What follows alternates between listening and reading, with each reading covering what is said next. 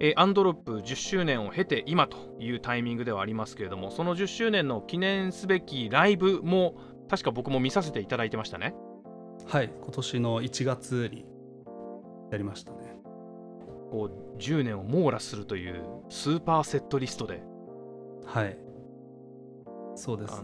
ああの出た CD の出た CD のっていうかあの曲のリリースした順でセットリストを組みま組みました熱最高じゃないですか。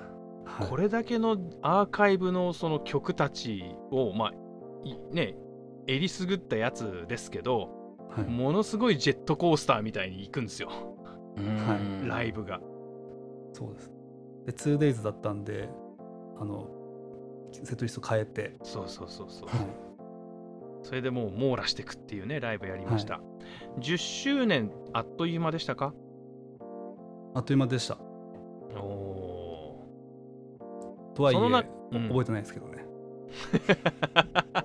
細かいことを。ー そう俺ら最初どこで会ったっけみたいな そうそうそうそう。この収録前にしてて。そして2人とも完全な正解を思い出せなかったっていうねそうですね。ずっと20082009とかで10みたいなユニットっていうのは確実みたいな。そうそうそれは確実でしたね。大会山ユニットであることに間違いない。物販のエリアの、えーコーナーの向かい側に座って収録してました。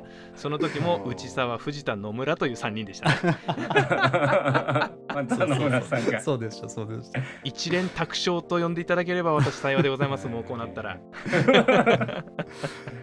細かいことはちょっと忘れるんでますせんけど はい。同じメンツでまだやってますよみたいな感じではございますが、はい。そこから考えるとやっぱバンドの絆だったりだとかそはい。のアンドロップっていうバンドがみんなにどんどんどんどん広がっていって大きくなって大きくなっていくにつれてそのバンドメンバーの絆だったりみたいな部分が逆に今度はどんどんタイトになってタイトになってっていう感覚はずっとこうそばで見ててはい。成長や進化みたいのはちょっと見させていただいてる自負はあるんですけどもはい。内沢君うん。自身でイメージしていたものだったりとか、掴んできたなんか奇跡みたいな部分って改めてまあ本当に紆余曲折というかもう一言では言えないとは思いますけどはい。10周年どういうふうに見てます？そうですね、まあ、別にでもあんまりこう長くやろうと思って続けてきたわけではなくてうん。本当にもういつ終わってもいいから後悔ないように太く短くうん音楽をやろうっていう決意でアンドロップ始めてるのでそれってそのえると長かった音楽をやる原点なんですか？その太く短くっていうのは。そうですね。やっぱり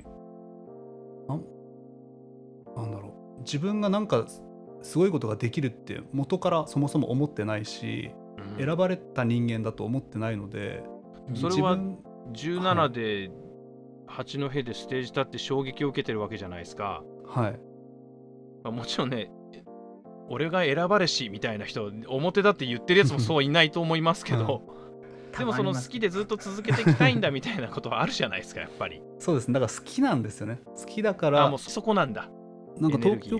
東京来てびっくりしたのはなんか僕がそもそも音楽が好きで音楽に憧れたんですけどなんかやっぱりよくあるのはそのモテたくてっていうのもあるじゃないですかうん。でもそれも全然いいですけどもなんか根本がやっぱ好きなので自分が前に出たいとかなんか目立ちたいとかっていうのもさらさらなかったりとかするのではなのであのやっぱ自分に何かできるって思ってないので自分ができることをあの一瞬でもいいから光るものを作るぞみたいな感じです。とか。そういうことでのその発言なのね。うんはピュアすぎるんですよ。素晴らしき はあ。なんか僕があのインタビューとかで「なんで音楽始めたんですか?」って通に「モテたくて」って一言でいうん。言ってしまってる自分がすごい今恥ずかしくなっていや全然それも全然ありだと思うんですけど。モテたくくてとかあとはなんかこう変えたくてとかこうん。う世界を変えたくてみたいな。僕地元はその別に音楽やってたからってモテるような文化じゃなかったんですよ。うん。あ音楽やってるる人は別にモテてなかったんでそこじゃなかったんですよ、そっか。僕も後で気づきましたね。ギター弾いてても実はモテないっていうのを。23年後ぐらいに気づいて。どっちみちどっちみちそこ通ってんだ。モテないっていう現実を知るのをどっか一回通ってんだね。そうそうですね。はい。でもその一つのバンドでねこのアンドロップでまあもちろんこう精一杯やるぜっていうところがモチベーションとはいえうん、もう10ん？に1年目？11年ですね。そうですね。あこれは結構いい形になった感じはしますけどねみんなね。そうですね。やっぱりでももともともういい音音楽好きだったんでいい音楽さえ作れればあとはもう何でもどうでもいいやって思ってたんですよ一番初めの頃って。アンドロップ始めた頃も。だから多分謎めいてたんだよね。うんうんうん。そうですねもう音楽だけで判断してもらいたいから、別にビジュアルも必要ない。ただアイキャッチとして残るロゴさえあればいい。っていう考えだったし、歌詞カードも入れなかったし最初の頃は。うん。なんかこう。すごい。そこがエクスペリメンタルなんですね。すごいあれ？でもそれだとなんかいい音楽ってなんだろうって思った時にそれだと違うんじゃないかってだんだんやっていくことに気づくんですよねバンド、メンバーと一緒にステージに立ってることに音楽以外のところでも音楽と通じてる部分たくさんあるのにそれを他人に任せてていいのかって思い始めるなるほどなるほどなるほど、なんかいろんなところに責任を持つことによってうん、自分が作る音楽にも責任が生じて説得力があるものが歌えるんじゃないかって思うようになってきたんですね。うん。それであの自分たちのレーベルを立ち上げて活動していくっていう流れにつながってったりししてます、ね。うん。それがイメージワールドにつながっていくと。そうです。はい。はい。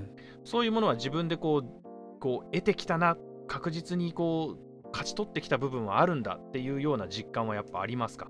あの自分が納得する形でうん。あの進めていく。今できる最大限でちょっとずつ進んでいくっていううん。のが近いですかね。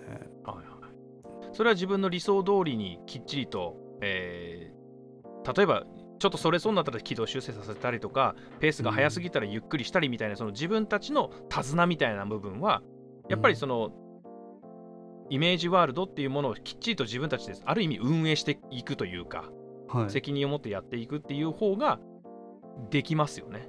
誰かに任したり、一人歩きさせるっていうのを面白がっていいるのとはまたちょっと違うとこだなと思いますけど。うんうんうんそうですね。うん。そこをあの目が届くところで納得できるものにすであの進めていくっていうのができていると思うのでうん。そこはなんだろう。自分とは全然違う何かがあの関わって音楽が生まれてるっていう感じではないのでうん。あのすごい歩みはめちゃくちゃ遅いですしうん。自分たちがその運営みたいなものが向いてるかっつったら全然向いてないと思うし不得むしろ不得意だと思うんですけど、うん。でもやれやってよかったなっていうふうに思いますね。あはい、あそそこすらも自分たちで責任取りに行くみたいなところはやっぱあるんですね。そうですね。そうですね。そもそも立ち上げた時に、そのもしダメだったらみんなで一緒に転びましょうってメンバーと言って、あの素晴らしい発言バイトでも何でもいいからしましょうみたいえーな感じから立ち上げたので、みんなあの前田佐藤伊藤いいよって言ったんですか、そうですね。みんなで一緒に転ぼうって。いいメンバーじゃん。それでもうワクワクすることをやろうっていうふうに決めてはあ動き出しました。いやーまたね。なそうなんですよ。これねね本当ね バンドやりたいとか、ね、高校生とかでバンド始めてさはい。うん。楽しいけど先がな何なんだこの先はみたいなのを思ってる人はねうん。この話聞いてほしいな。いや本当ですよまあその転ぶ転ばないもそうですけれども単純にこの音楽っていうのもありますけれどもこうしてビジネスのパートナーとしてもやっているっていう自覚があるっていうのがこのバンド内であるっていうのが素晴らしいなと思います。これやっぱりみんなで一つのバンドを作り上げるというかうん。あの本当にすごいですよね。こう成長させていく過程が見えていく感覚があって。ううんん。多分まあまあ事務所に入ってるととかそのレーベル入ってるとできないってわけではないんですけどもより目の前に見えますよねそれがこう。うんうん作り上げていくものは自分たちの手で作り上げて自分たちの手でできたものを皆さんに提供するみたいな、うんうんうん。そうですね、うん、それが見えるのがやっぱり素晴らしいですね。うん。ね。でも全まだ全部が全部できてるかと全然もう本当そういうのやられてる先輩のバンドマンたちもいますけども、うん。僕らなんか本当ペーペー中のペーペーみたいな まだ全然何も分かってないじゃんって言われるようなレベルだと思うんですけどだからまだまだあのやらなきゃなんないこととかはたくさんあるなっていうのは感じながらうん。日々勉強しておりますけども、いや素晴らしい。ですその苦労も含めて夢のある話だと俺は思いますけどね。うん。旗からしか見れないんですけど。うんその音楽的な成長バンドとしての成長と一緒にその年だけじゃなくて社会人としていろんな意識を持って、えー活動に取り組めるっていうことこそが成長なんじゃねえかなって思ったりもするので、うんうんそれがあるのが音楽だっていうことですよね。いやだからバンド夢あるなって思っちゃいます、うん。うん思いました。ううんん。そうやって音楽好きでよかったなと思いますね。音楽で成長させてもらってるんで、うんうん。うん。それがもたらすものって単純にね音楽作ってそれを発表してを繰り返していくっていうこうぐるぐる同じところを一生懸命回るんじゃなくてうん。何重にも大きくなってもちろん苦労もそれだけ降りかかってくるものがあってでそれをそのね、メンバーとの絆でもってもうそんな表現までして決意を固めてさうん。同じとこ向かって走ってくってマジ夢あんなって俺聞いてて今ちょっと鳥肌立ってますもん。うん一緒に転ぼうはいいですね。あの転ばないと俺ら痛み分かんないよなっていうところもあります。いや素晴らしいです。いやいや本当にそうなんですよ。ミュージシャンとかもそうですけどやっぱりこのいい意味でこの上を見がちというかうんやっぱり下を見てなんぼとは言えない言えないんですよ。こうんのやっぱり上を見続けてこう音楽を続けていけばいいなと思ってるんですけれども、うん。たまに転んで下を見て、そうですね。上見すぎちゃって転びちゃうんですよね。そうつまずいちゃうんですよね。でもそれがあるからこそなんかまだかけてる気がしますしね。片や、うん。音楽家内澤隆人としてはまあここ数年の楽曲提供とか映画音楽のプロデュースだったりとかいろんな経験を幅広くしている気がしますはいさせていただいてます。楽曲提供も結構重ねてきましたね。そうですね。なんやかんやで。ねちょっとちょっとずつはい。えっと最新情報としてはこれ情報が出たばっかですけど、えーはい。公開はかなり先ではありますが8月のはい。15日に、あの全国の劇場公開予定されてます。劇場版「フェイトグランドオーダー新生円卓領域キャメロット前編」えー主題歌坂本真綾さんが歌う主題歌の、えー作曲編曲担当。はい。うん「えー独白」という主題歌。告白。はい。させていただきました。この手の曲作るんだっていう驚きがありましたけどね。そうですね。まあでも坂本真綾さんには以前もあの楽はいはい曲提供させていただいたりしてうんて、それもあの M3 っていうあのアニメーションのあのタイアップ曲だったんですけど、あの真綾さんって結構もうめちゃくちゃ難しい曲ばっか歌う すげえスキルのある人なんだ。すごいんですよ。うん。なのでなんかそのマーヤさんにからお話が来た時にあの結構大変そうだなっていうのはなんとなく思いながら あの やらせてくださいっていう感じだったんですけども。内田君自身はジャンルみたいなことはあんまり意識しないですか？あんまり意識しないですね。バンドでやってるのもあの音楽っていろんな種類があると思うのでうん。うん。そのいろんなものが僕好きだったりするのでバンドで表現するのも結構いろんなものを表現ししようとはしてるのであんまジャンルで考えないですね。はいはい。いやだってほら、ね、アニメの劇場版だっていうと、なんかそれだけでも少しこう固定のイメージみたいなのが、こう、あー。俺も知らない領域だったりもするからあるんですけどこれを内澤さんどう向き合うんだろうなんて思ったりもしたわけですよ。はいはいはい。そして片やね、あの難しい歌を常に歌いこなしてるイメージのある人が歌うみたいになると、はい、求められてますからね。難しい。いろんなハードルあんななんて思ったりもして。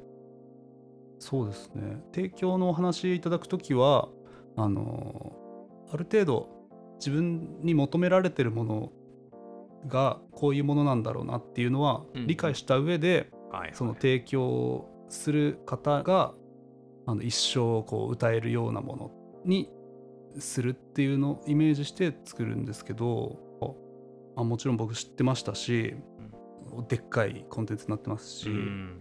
まあアニメーションもゲームも好きで知ってましたしそのフェイトの音楽も劇版とかそのもうすごいなんだろう高次元の音楽なんですよ。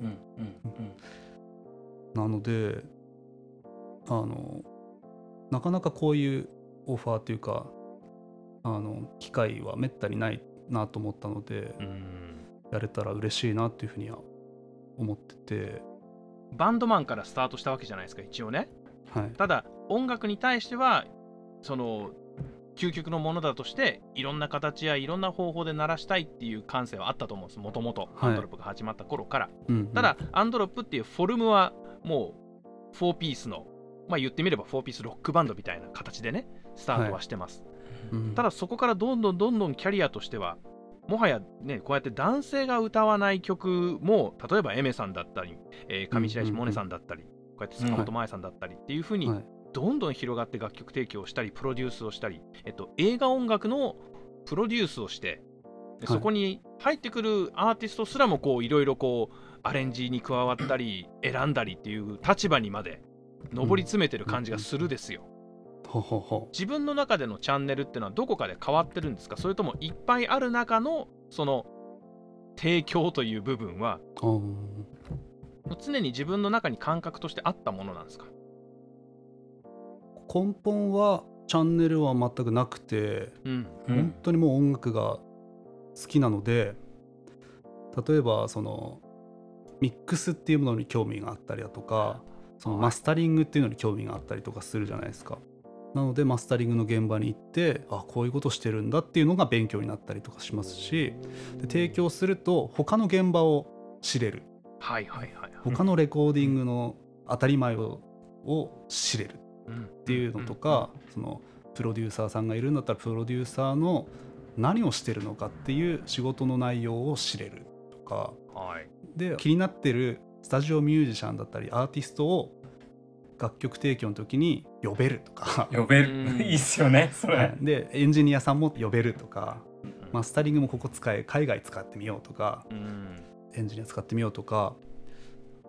いろんなもうやっぱた音にまつわることが好きなのでそういうのが全部勉強になると思って、あのやるんですよね。だからあの映画の時も、えー例えば映画の主題歌とかドラマの主題歌とかっていう時もその現場に行ってうん。あのどういう形で曲があの絵に使われるのかとか、うん。どういう処理を劇場でされるのか、サラウンドにどういうサラウンドの効果であのつエフェクティブなことをしてるのかとか、はいはいはい。普段だったら普通のバンドやってたらなかなか知る機会ってないじゃないですかそういうのって、そういうのは。特に自分の曲に対してはですね。そうですそうですそうです、うん。なのでそういうのがすごい勉強になるんですよね、うん。したいっすね僕もそうしたいですよねそういうの。僕も大好きなんですよそういうの、うんうんうんうん。やっぱりこの音楽に対して興味あるというか好きなんですよね、単純に。そうそうそうそうそう機材もそうなんですけど広く浅くというか。うんうんうんうん。もういろいろブワーっとしておきたくて、うんうん。僕もいろいろやりたいんですけどねどうやってやればプロデュースができるようになるんですか？プロデュースっていうのも全然僕本当プロデューサーっていうのも全然おこがましいですっていう話でうん。あのでもやりたいですって話だったそのうん。名前は別にどうでもよかったんですけどはい。それもきっかけはその前に映画の方と携わった時にえっ、とあの楽曲を作った時に柔軟にできるって思われたみたいでうん。それがきっかけであの今回その「さよならまでの30分」っていうあのバンドの映画のサウンドプロデューサーみたいな音楽プロデューサーみたいなお話がいただいたんですけども、なので僕がなんかいろんな興味を持ってたのがあのよく映ったんだと思うんです、ただ単に。うん。なるほど。自分っていうよりは周りの人にうん。いろいろと教えてもらってって感じですね。うんうんうん、あと単純な質問していいですか？はい。女性に楽曲提供するときってはい。自分が歌うのと全然違うんですか？陽次郎は曲を作ってる間にはい。あれこれ俺じゃねえな歌うのみたいな感じになるっていう話をね。うんうんうんうん。僕は結構その人のことをめちゃくちゃ考えてうん。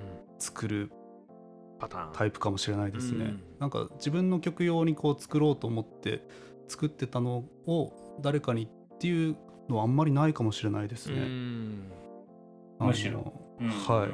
あでも企画としてっていうかその、エメさんと一緒にやった曲があるんですけどうん。あの右で1曲左で1そう曲別の曲をあの LR で混ぜてその1曲っていうのをやりたいなっていうふうに思っててはいはい。でその別々の右で1曲左で1曲の時は片方が僕自分が歌ってもう片方はエメさんが歌ってそれで1曲として成立する曲にしたいなっていうのは思ったりもすることもあったりするんですけど、でもう基本はやっぱそのお話があってうん。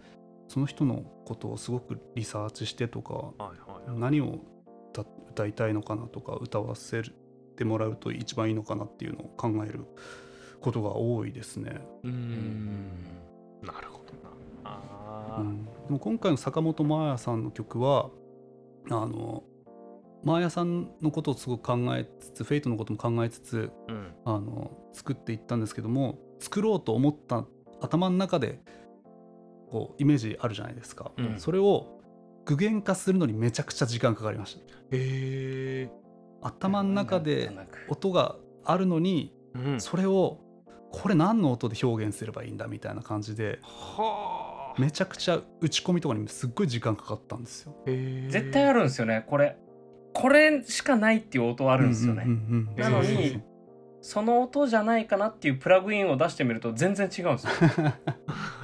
あるんですよたまにそうそうそうそう。へえそうなんです。なんかあーすごいわかるそれは今回はすごい難しかったですね。その独白に関しては。はあ全く俺の中に何もない知識ですね。そんなこと思ったことないいやでもすごい僕共感できるのが多分なんですけどその曲の手法に関しては、はい鳴る時があるんですよ。なんかこういう音みたいな、漠然とした何かのアンサンブルが鳴るんですよ。うん。はい。うん。単単単単音じゃないんですよ。だからピアノだけとか、なんか全部でファってなってはい。それをざじゃあいざ PC の前でさって作業してみると 全然違う曲なんですよ。そうなんですよね。難しいですよね。であこれじゃない。っつってぽいっていう。結ー。構ありますね難しいですよすね。めちゃくちゃ曲、めちゃくちゃ音入ってんじゃんって思ったりしたんですよ、今回は。もう、なんかストリングスも入ってるし、なんか変な音も入ってるし、これどうしたらいいんだろうみたいな。それは自分の中で頭の中で鳴ってる音がに対して自分が苦しいんですか？そうです、そうです。すごいですねそれはあないですか？僕 それ以外もなんかあこの曲は俺歌えないわうんどうしようみたいな。これバンドでまだ演奏できないわとか。うん。あそれはもうめちゃくちゃありますっていうのがあっねたりそれで絶望したり自分たちのスキルのなさに絶望したりすることはありますけど、なるほど。こうクリエイターとしての自分とはい、こうそう演奏するとしての自分演奏者としての自分が、そう表現がまだ追はいいついてない。乖離してる。はい。こう体がイメージについていかない。はい。あ。そういう意味での自分じゃないなっていうのはおあるかもしれない。ああなるほど。はいはいはいはいはい、それはめちゃくちゃあります僕も、うえやっぱりパソコンで作るようになってからうん。それが多いっすね。このうん。パソコンで具現化できるようになってるじゃないですか、うん自分の音たちとか、はい。で具現化するとこれライブでどうしよう。で終わります。でライブでやるためには全部マイナスしてってうんうん。ってやると自分が想像してる音じゃなくなってしまって。ああああもうストックだなって感じですね、うんうん。いつかそれってなんかし自分が追っついたらできるようになったりする瞬間はないですか？歌に関してはあるんですよ。このボーカルに関してはこの何回もライブで歌ってる最中に、あこれだっていうのあるじゃないですか。へえこのなんか、うん習得するというかなんか、はいはい歌ってる最中にこの、うん。いつもの空気の違う出し方をしてみたらうん。おこれじゃんみたいな、あるじゃないですかあそういうのはあるんですけれども、うん。プレイに関してはあんまりないですね。やっぱりコンピューターのプレイって最強だなっていうところがあります。オンリズムですし、ーそうですね。はい。何でもできちゃいますからはね、い、いやいろいろお話を伺っておりますけれどもこれからのビジョン、成し遂げたいこと千佐君がこれからしたいこと、えー考えていることって何かありますか？すごい自分事でもいいですし、ものすごい俯瞰的な話でもいいですけど。でもやりたいことだけどもまだ自分の力が及んでなくてできてないものとかっていうのがあったりもしますしうんそれをやりたいですね。やっぱその場にとどまったり停滞したりだとか保守的になるのだけは嫌だなっていうふうには思っているので、うん。あの挑戦していきたいなっていうのは基本スタイルとしてあの心にはあるんですけど、まあ自分がワクワクするものとかはもしかしたらその曲をあの聴いてくれる方ももしかしたらワクワクするものだったりするかもしれないので、うんまあ、そういうものをやっていきたいなっていうのとやっぱりその10年11年こう続けてこれたのも、まあ、自分の力では全くないと思ってるのでうん。やっぱメンバーとかスタッフとかあとは何ですか？その匠さんとか、ね、聞いて。無理やりねじ込まなくていいから。聞いてくれてる方がいてこそだと思うので、なんかそういう方たちにちょっとでもなんかあの返すっていうのはおかしいかもしれないですけどなんか楽しんでもらえるようなものはやっていきたいなっていうのは思いますね。でもやっぱいろんなことが起こるじゃないですかやっぱ今回そのコロナの件もそうですけど、うんうん何も本当に予期せぬ何も誰も考えてなかったようなことみたいなのがうん。当たり前に起きるのが人生なのでやっぱその時その時で一生懸命生き生きていきたいなとは思いますけど音楽以前に人間として、はい、すごいですね。はい、人間として生きていきたい人間として生きたい生きたいですね。それにつきますね、まずはね。うんでそこそれが多分内澤君のの作る多分人のぬくもりと言葉になってんだなってのがねわかりま。す、うん。うんうん。いや匠さんのおかげだなっていうのはすごい思います。でそうやってくっつけてくんだありがたいけど。あの2008年か2009年ぐらいから始まった。2008か9 その辺。その辺のおかげ。その辺から始まった、ええその辺からのおかげ。いやいやいやということで、えーたっぷりといろいろお話を伺いましたはいあのー、30日楽しみにしてますんではい。どうなるか俺は寝分かりませんが落ちしない。ようにね俺は寝落ちしないように頑張ってはい。レッドブル飲んでよろしくお願いします。そあの昔の思い出思い出昔の東京リアライズの話はいいから今卒業したんだってレッドブル。飲まなくても夜超えられる人になった。ということではい。アンドロップ内澤隆人さんといろいろお話を伺いました。ありがとうございました。どうもありがとうございました。ということで音楽の見方お届けしたのは藤田匠と龍松山でした